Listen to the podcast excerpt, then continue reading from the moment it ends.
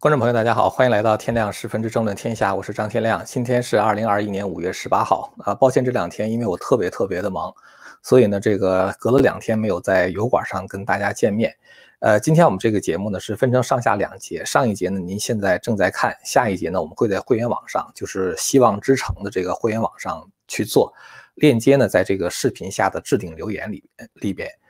呃，最近一段时间就是忙的这些事儿哈，现在看不到一个就是结束的时间吧。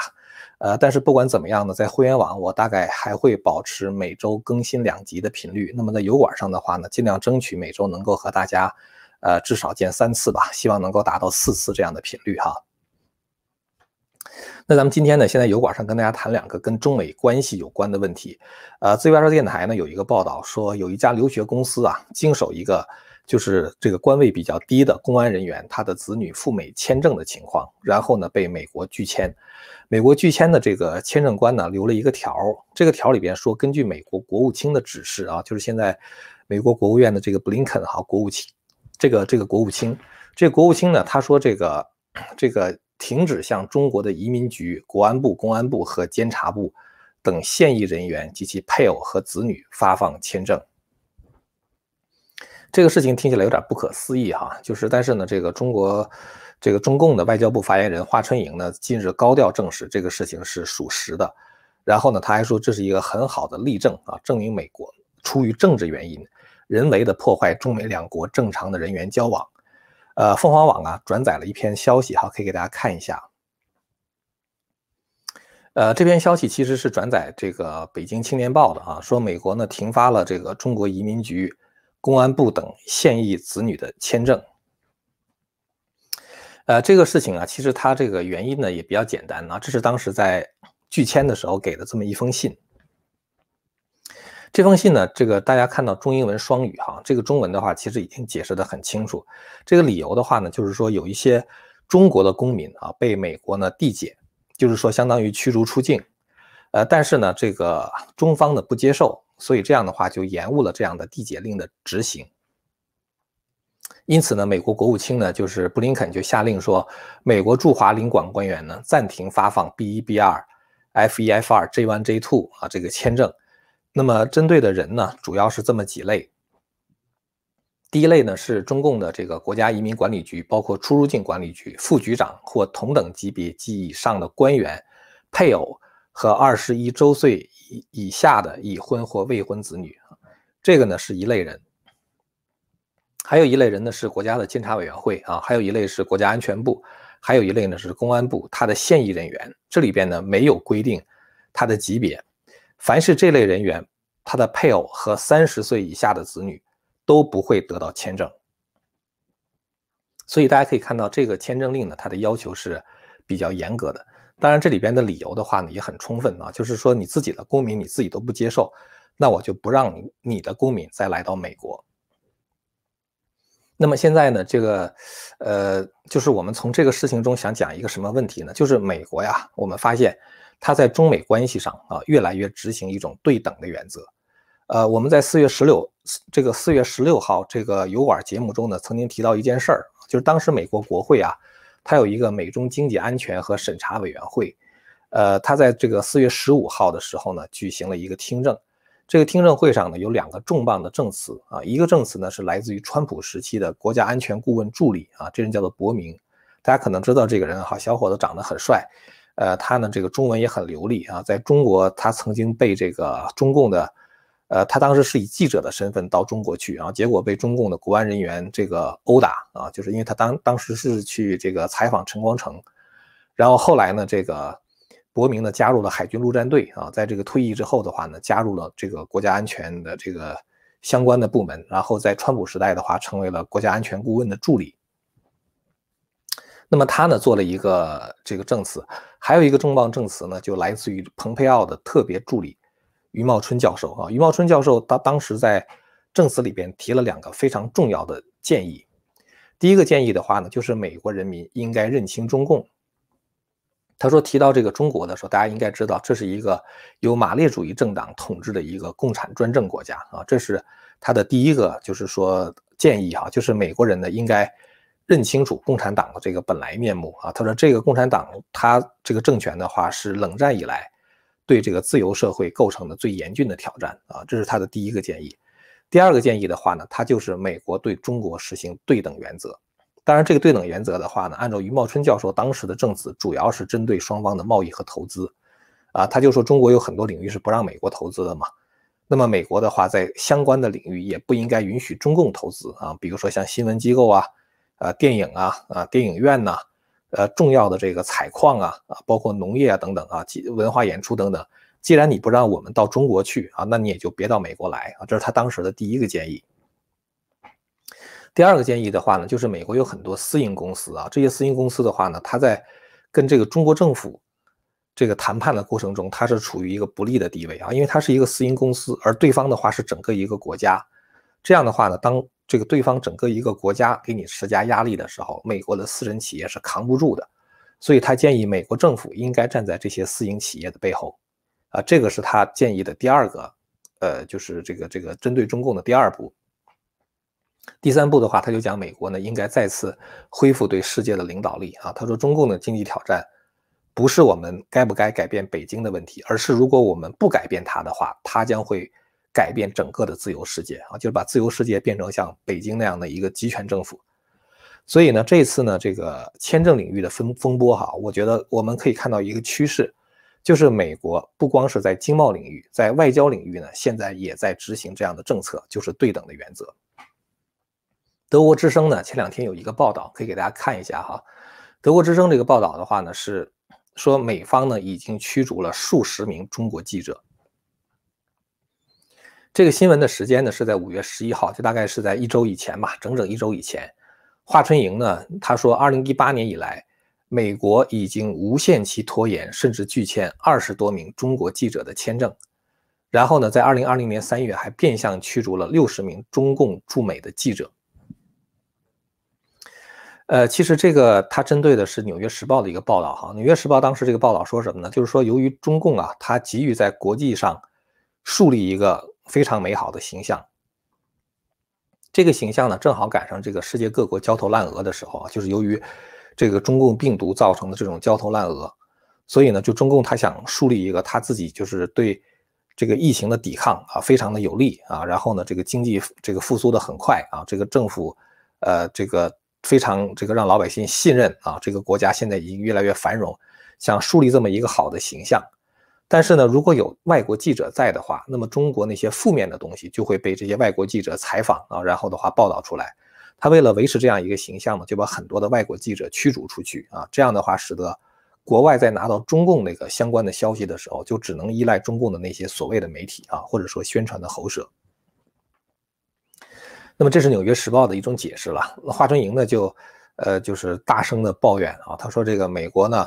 将中共驻美的媒体啊注册为外国代理人啊、外国使团，然后呢，把所有中共驻美记者的签证停留期削减到不到九十天。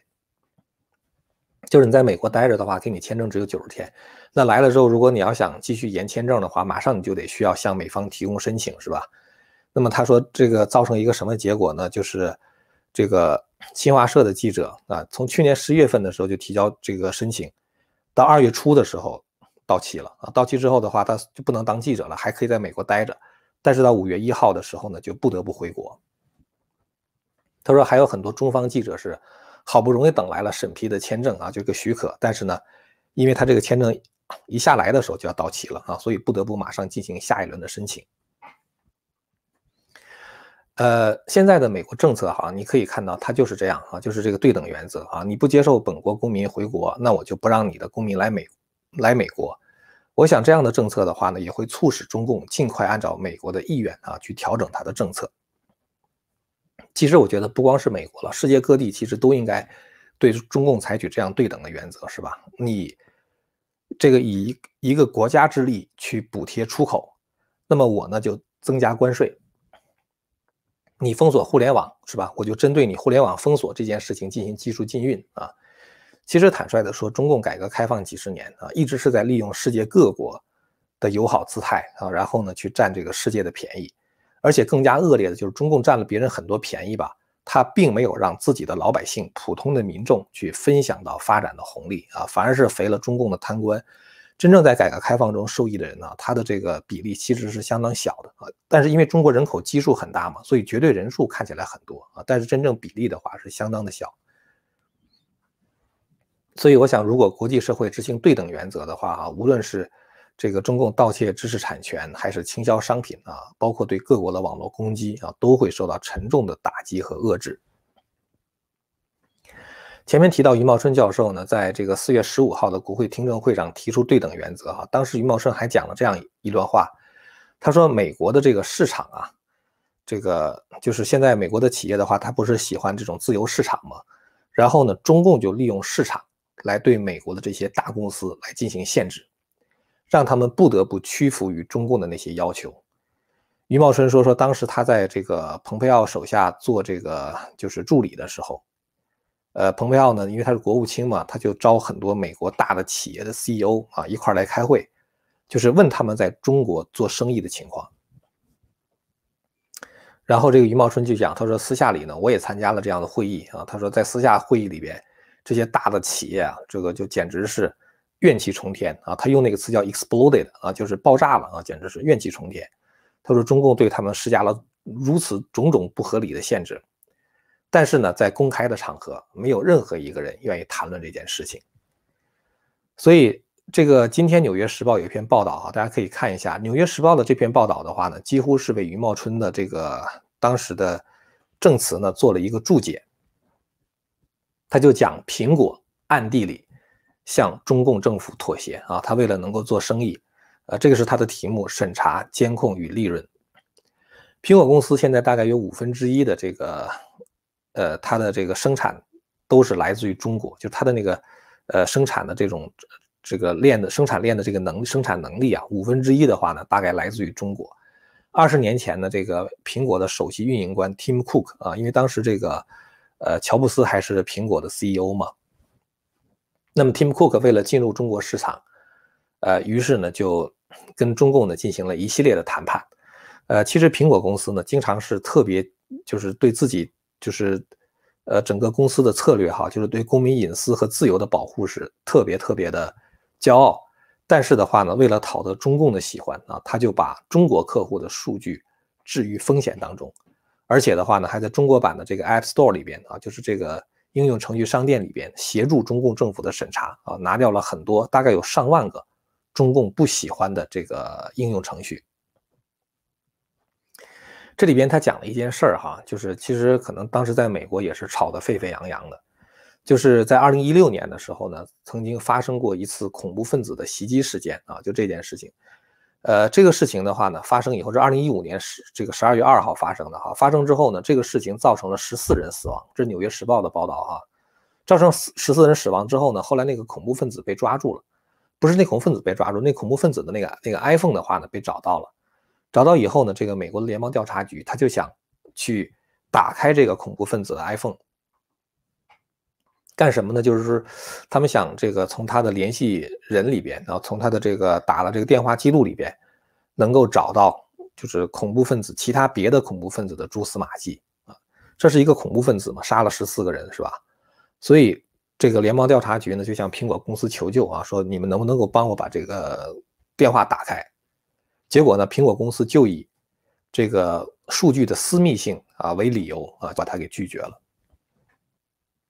这种说法其实是非常靠不住的啊！一个恐怖分子啊，做了这么多这个伤天害理的事情，杀了十四个人，呃，那么了解他的这个行动行踪的话呢，是为了整个社会的安全，是吧？那这个时候是不应该有什么私密性可言的。但是苹果呢，就是这样断然拒绝。这个事情是发生在二零一六年。结果呢，同样是在二零一六年啊，这一年的十一月份，中共呢通过了一个法律啊，这个法律是要求所有在中国收集的个人信息和重要数据必须存在，就是保存在中国。我们用这个手机都知道哈，我们这个用这个手机的话，它这个有个 iCloud 嘛，是吧？